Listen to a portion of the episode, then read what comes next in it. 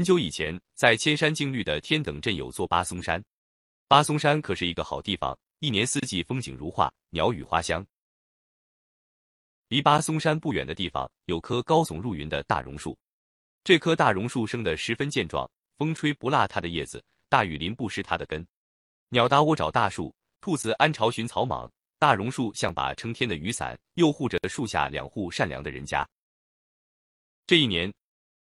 两家的妻子同时怀了孕，两对夫妻早早就欢天喜地约定，如果生的都是男孩，就让孩子们结拜成兄弟；如果生的是一男一女，就让他们结成夫妇。结果他们一家生了个男孩，取名叫百灵；一家生了个女孩，取名叫俏妹。两个孩子都十分可爱，从此这两家的感情就更融洽了。两个孩子从小一起长大，青梅竹马，转眼十八年过去了。百灵长成了一个英俊强壮而且勇敢威武的小伙子，俏妹则长成了一个如花似玉的美丽姑娘。她心灵手巧，能歌善舞，而且精于刺绣。给她提亲的媒人多得三天就把她家的门槛踩烂了，却都被俏妹婉言拒绝，因为她心中只有百灵。壮乡的圣节三月三到了，百灵和俏妹以山歌定情，他们发誓要像翠竹林中的金竹，永远不变节。他们的阿爸阿妈看到了。马上取来好酒为他们祝贺，乡亲们听了，个个高兴而又羡慕的说：“真是天生的一对。”正在人们欢庆百灵与俏妹的美好姻缘的时候，空中突然响起了一声震天动地的巨响，紧接着狂风怒号，飞沙走石，吹得人们连眼睛都睁不开了。暴风过后，人们发现俏妹不见了。阿爸、阿妈和村里的乡亲们立刻分头去找，找了整整三天三夜，找遍了所有的山头。河沟、草莽，寻遍了所有的村子、树林，依然没有看到俏妹的踪影。百灵见俏妹不见了，心如刀绞一般。他日夜不停的找，发誓哪怕寻遍天涯海角，也一定要找到俏妹。这天，百灵爬上了从来没有人敢上去的巴松山，上到半山腰，他又累又渴，刚坐下来休息，面前忽然出现了一位白发苍苍、慈眉善目而又满面红光的老人。百灵大吃了一惊。这连飞鸟野兽都罕见的巴松山上，这位老人又是如何上来的呢？他正在纳闷的时候，老人对他说：“百灵，我知道俏妹的下落。”百灵一听，饥渴与劳累顿时烟消云散，他一把抱住了老人。老人家，俏妹在哪里？老人悲痛的说：“她被恶龙吃了。”百灵一听，顿时昏死了过去。过了好半天才苏醒过来，他焦急的问道：“这条恶龙在什么地方？”老人说。那条恶龙就在棱纳潭里，它经常兴风作浪，危害百姓，伤害的大多是那些会唱歌的女孩子。他曾发誓要慢慢的让壮乡歌声灭绝。怎样才能杀龙除害呢？百灵问老人。老人告诉他，劈倒巴松山就能把恶龙永远压在潭底。可是谁有这么大的勇气和本事呢？百灵听了老人的话，马上飞快的跑下山去。回到家里。他把老人的话对阿爸阿妈说了一遍，便拿起钢凿、铁锤跑上了巴松山。百灵要凿倒巴松山的事很快就传开了，人们说有难同当，有福同享，灾难是我们大家的灾难。百灵带头要为民除害了，我们怎么能袖手旁观呢？于是，全村的小伙子们都拿工具上山去了，连年老的石匠们也扛起铁锤加入到他们的队伍中了。于是，巴松山上叮叮当当的铁锤声连成了一片。早起的时分，遮天蔽日，大家正在热火朝天的干着。突然刮起了一阵狂风，接着棱纳潭的水面上出现了一条巨大的恶龙。只见它红红的大嘴像山洞，尖尖的巨牙像山峰。那恶龙咆哮着：“天不能灭我，地不敢得罪我，你们几个凡人就想和我作对，快些滚回去吧！谁再敢凿山，我就把谁吃掉。”恶龙说完回水潭去了。百灵拿起铁锤又要上山，大家忙拉住他说。不要白白的去送命，我们再想想别的办法吧。于是大家垂头丧气的回村去了。百灵回到家里，心如火焚，寝食不安。他又跑上山去找那位老人。老人说，要除害的办法是有的，但要不畏艰难，不怕牺牲。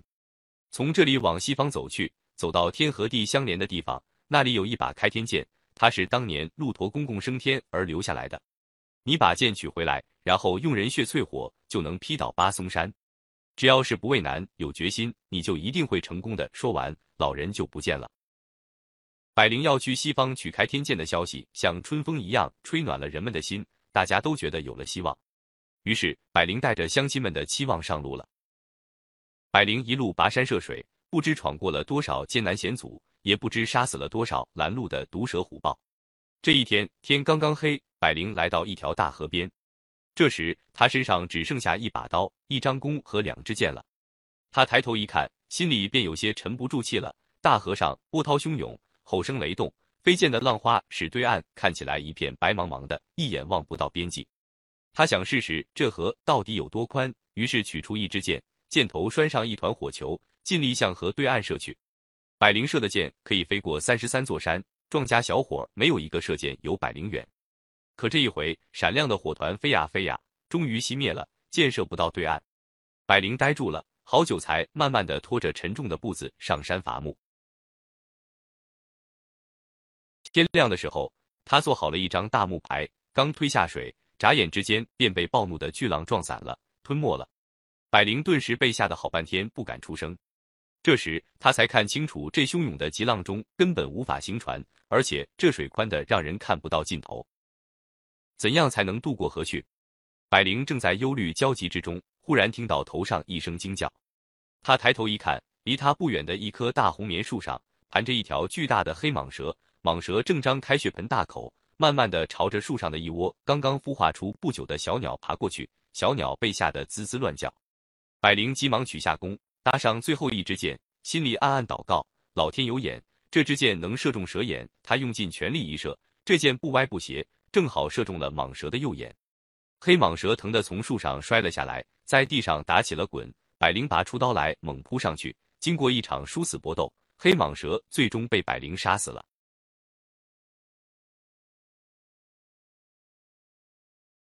百灵浑身是血，刚想靠在木棉树上歇一会。突然，空中飞来一只巨大的母大鹏，它向着百灵凶猛地扑了过来。正在这紧急关头，树上的小鸟急忙叫：“妈妈，他是我们的救命恩人。”大鹏低头一看，树下躺着一条死蟒蛇，便感动地对百灵说：“谢谢你救了我的孩子，勇敢的年轻人，我该怎样报答你才好呢？”百灵说：“这点小事算不了什么。”大鹏接着好奇地问：“年轻人呐，这一带从来就没有人到过。”你又是怎么到这里来的呢？你又要到哪里去？百灵便把家乡的事和来意一五一十的与大鹏说了一遍。大鹏听罢，对他的勇气和善良很是赞赏，也为了报答救子之恩，爽快的表示愿意帮助他。大鹏让百灵骑到他的背上，对他说：“年轻人呐，你如果走着去的话，从这里到天边还要走九年。我飞得很快，你可别睁眼睛啊！”说完，他振起翅膀向长空飞去。百灵骑在大鹏背上，闭上眼睛，耳边一会儿是滔滔的海浪声，一会儿是丛林中的虎啸狼嚎声。也不知飞了有多久，大鹏忽然停止了飞翔，告诉他到了。百灵睁开眼睛一看，整个苍穹就像个慢慢收拢的大罩子，在天地的相接处，祥云缭绕，红光闪耀。百灵跑过去一看，一把巨大的宝剑正躺在那里。百灵激动不已，他走过去将宝剑捧起，只见剑身上有一行大字。竖则击破长空，挥则霹雳万里。剑把上有三个金字“开天剑”。百灵见复仇有望了，想起与自己青梅竹马、朝夕相处的俏妹，他止不住潸然泪下，继而放声大哭。这时，大鹏急忙劝慰他，并催他快些回到家乡去。百灵想，如果乡亲们知道他拿到了开天剑，还不知该有多么高兴呢。百灵又骑到了大鹏的背上，刚刚回到家乡。就看见那位白发老人正在路边等着他。老人对百灵说：“这开天剑虽有神奇的本领，但不知已经搁置了多少岁月没有用过了，要用人血重新淬火才行。”百灵问：“是要我的血才行吗？”老人无奈地点点头。百灵抬头看了看消落凄凉的家乡，想到人们憔悴的面容，便毫不犹豫地说：“好，那就用我的血吧。”棱那潭边很快便升起了一堆火，开天剑烧得通红通红的。百灵割开自己的血脉，让嫣红的血滴到剑锋和剑身上。火红的剑一经淬火，立刻喷射出耀眼的万道金光。这时，百灵全身都是极亮极亮的强光。这光惊动了恶龙，他一看形势不好，冲出水面打算逃走。但这强光却像照在潭口上的铜墙铁壁，尽管恶龙撞得头昏眼花，还是没有能够撞出去。剑淬好了，百灵的血也几乎流尽了。这时，他拼尽全力，举起开天剑，朝巴松山狠狠地劈去。只听见一声惊天动地的万钧霹雳，那巍峨无比的巴松山便在开天剑下轰然倒塌，落在了棱纳潭里。恶龙被巴松山压死在棱纳潭底下。可是杀恶龙的英雄百灵，由于流血过多，倒在地上，永远的睡去了。人们说，百灵并没有死，而是变成了雷公神。每年的春夏两季，他都会手提开天剑，在天上巡行。一看到地上有人作恶，就立刻射出一道霹雳，把为非作歹的人劈死。